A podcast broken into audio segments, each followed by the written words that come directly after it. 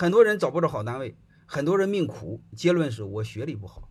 学历有什么用呢？你们只需要知道一个事儿，就是你找第一个单位的时候，敲门时候需要用学历，别的都不需要用学历，包括职业资格证书，都一样的事儿，就找第一个单位有用。如果你的学历低怎么办？你就进风口行业。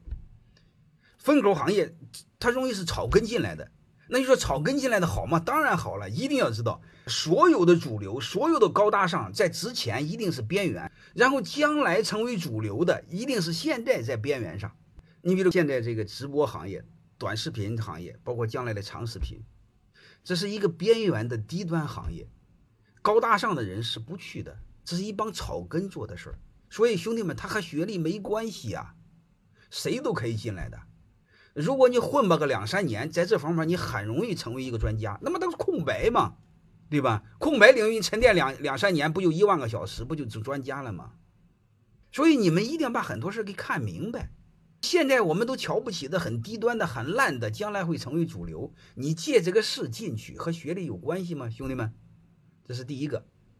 第二个，为什么是说第一个单位有用呢？因为你在第二个单位之后，在他只需要借第一个单位的光环。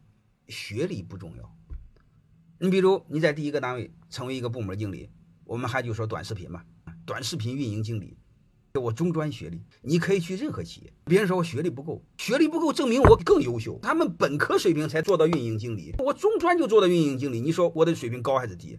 能明白了吗？这样才能显得你更优秀呢，要比有学历的人进去的更快。如果你说你找第二个单位、第三个单位，你不能用上一个单位的光环，你还在用你的学历在找工作，说明什么？说明这些年你在混，没干出来任何人事儿，你倒霉活该，你怨不着别人。我们有时候老是用外在的一个种虚假的东西来掩盖自己能力的不足，自己思维的懒惰。欢迎大家的收听。